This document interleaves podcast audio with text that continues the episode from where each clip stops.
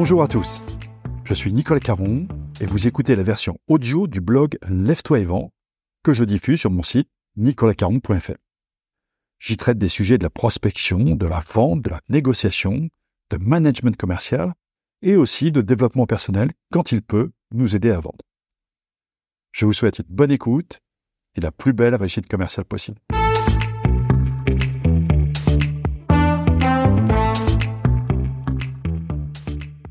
Aujourd'hui, je vous propose un article sur le management commercial. Son titre Celui qui dit la vérité doit-il être exécuté? Si le titre de cet article ne vous dit rien, c'est que vous êtes peut-être trop jeune pour ça. Tant mieux pour vous. Les autres, j'en suis sûr, ont déjà cette petite musique dans la tête, celle de la chanson de Guy Béard, qui rappelait au fil des couplets le premier qui dit la vérité, il doit être exécuté. Je ne suis vraiment pas certain que Guy Béard pensait au management commercial quand il chantait ses refrains. Mais c'est bien aux managers et à tous ceux qui accompagnent des équipes de vente que ce couplet me fait penser. Surtout lorsque je lis les commentaires qui sont régulièrement faits à leur égard dans la presse ou sur nos réseaux sociaux préférés. En effet, le management se doit d'être de plus en plus soft, sous peine d'être soumis à une forme de vindicte populaire. Or, manager, c'est aussi pousser son équipe à donner le meilleur d'elle-même et faire en sorte qu'elle atteigne ses objectifs. Ceci est d'autant plus vrai pour le management commercial. Ne l'oublions pas, réussir dans la vente est une quête permanente, une compétition quotidienne, qu'il faut remporter le plus souvent possible, sous peine de disparaître. Comme le disait le père de Sébastien Coe, au lendemain de la médaille d'argent de 800 mètres obtenue par son fils aux Jeux Olympiques de Moscou, First is first, second is nowhere.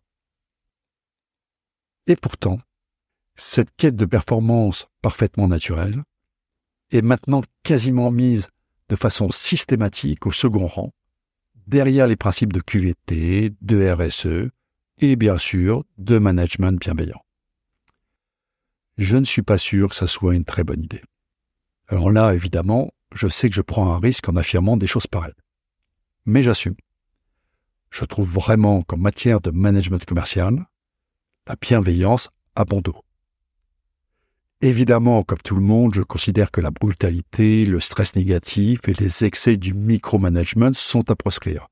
Ok. Évidemment, je pense également que le management commercial doit respecter les personnes, Comment pourrais-je penser le contraire? Mais je pense aussi que la bienveillance n'est pas et ne doit pas être la qualité numéro un attendue de tout manager commercial. En tout cas, pas la bienveillance telle qu'elle est décrite quotidiennement dans des postes par des gens qui, pour la plupart, n'ont jamais dirigé d'équipe conséquente, ni assumé les résultats économiques d'une entreprise. Et ainsi, petit à petit, nous assistons à une dérive des pratiques managériales qui, à force de se conformer aux injonctions quotidiennes pour plus de bienveillance, deviennent de plus en plus molles et paradoxalement beaucoup plus violentes pour les managers eux-mêmes. Je vais insister sur ce point avec quelques illustrations.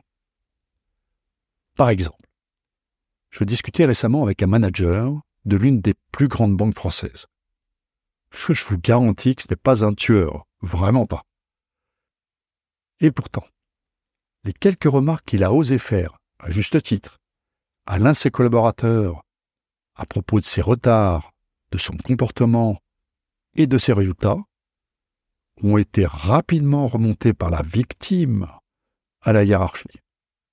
Celle-ci a évidemment immédiatement reproché au manager en question de telles pratiques. Ben voyons dire la vérité est considéré comme du management commercial toxique. En tout cas, c'est ce qui a été reproché à ce manager.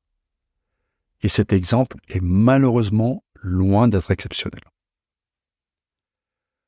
Un autre exemple de cette dérive concerne les rituels de management qui perdent petit à petit tout leur sens. Évidemment, on comprend aisément que dans cette ambiance de travail, où un mot de travers peut être immédiatement taxé de harcèlement, que certains managers commerciaux soient parfois tentés, durant des entretiens de suivi réguliers ou lors des entretiens annuels, de modérer leurs propos, voire de ne pas évoquer du tout ni formaliser les manquements de leurs collaborateurs, que ce soit sur le plan des comportements ou de l'atteinte des objectifs de vente.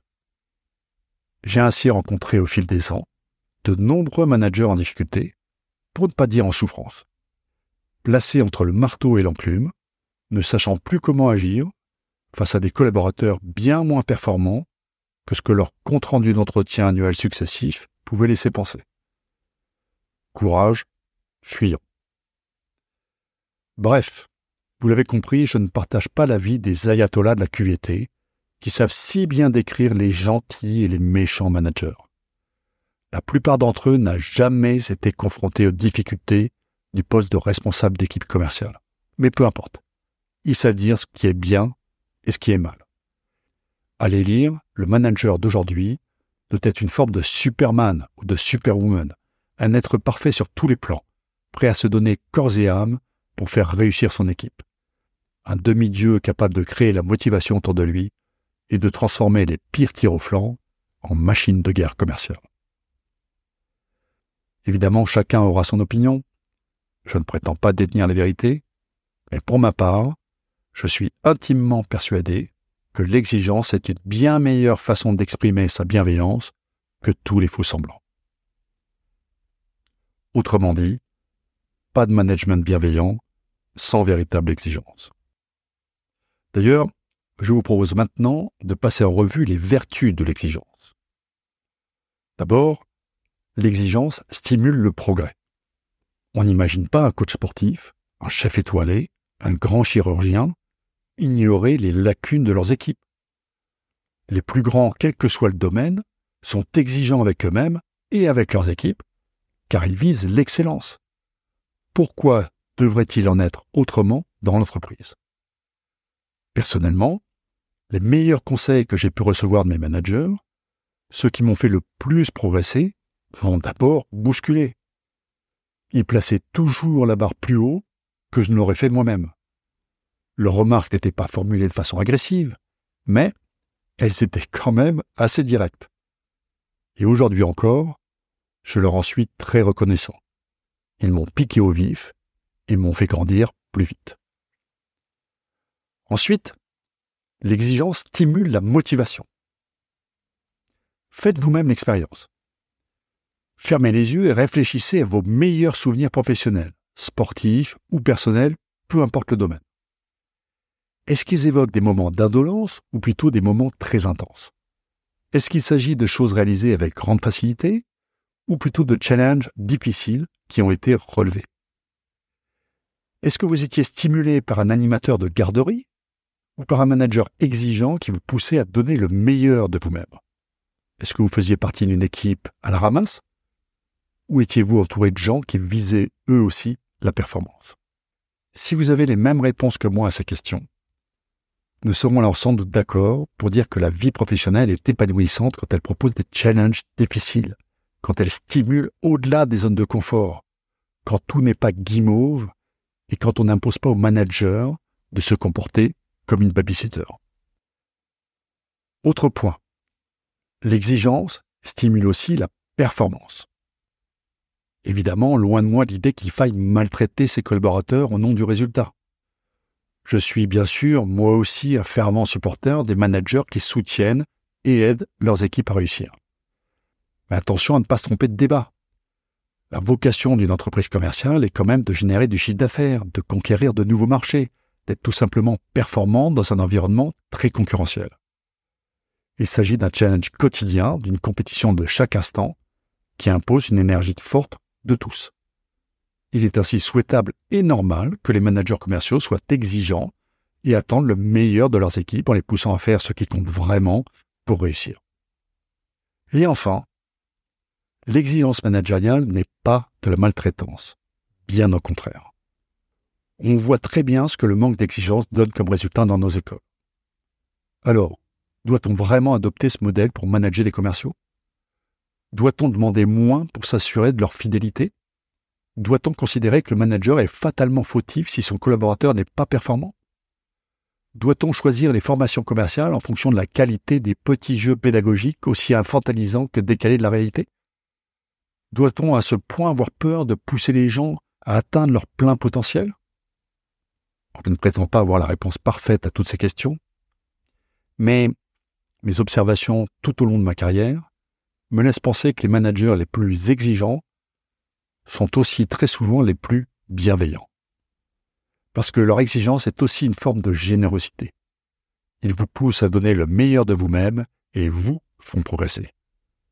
Ceci est sûrement le plus beau des cadeaux qu'ils puissent vous faire. Moralité. Ne leur en voulez jamais de vous dire la vérité. Oubliez Guy Béard, ou alors changez les paroles. Le manager qui dit la vérité, il ne doit pas être exécuté, il doit être félicité. Et voilà, c'est tout pour aujourd'hui. Si vous voulez en savoir plus sur mes livres ou sur mes conférences, rendez-vous sur nicolascaron.fr. D'ici là, bon business à tous.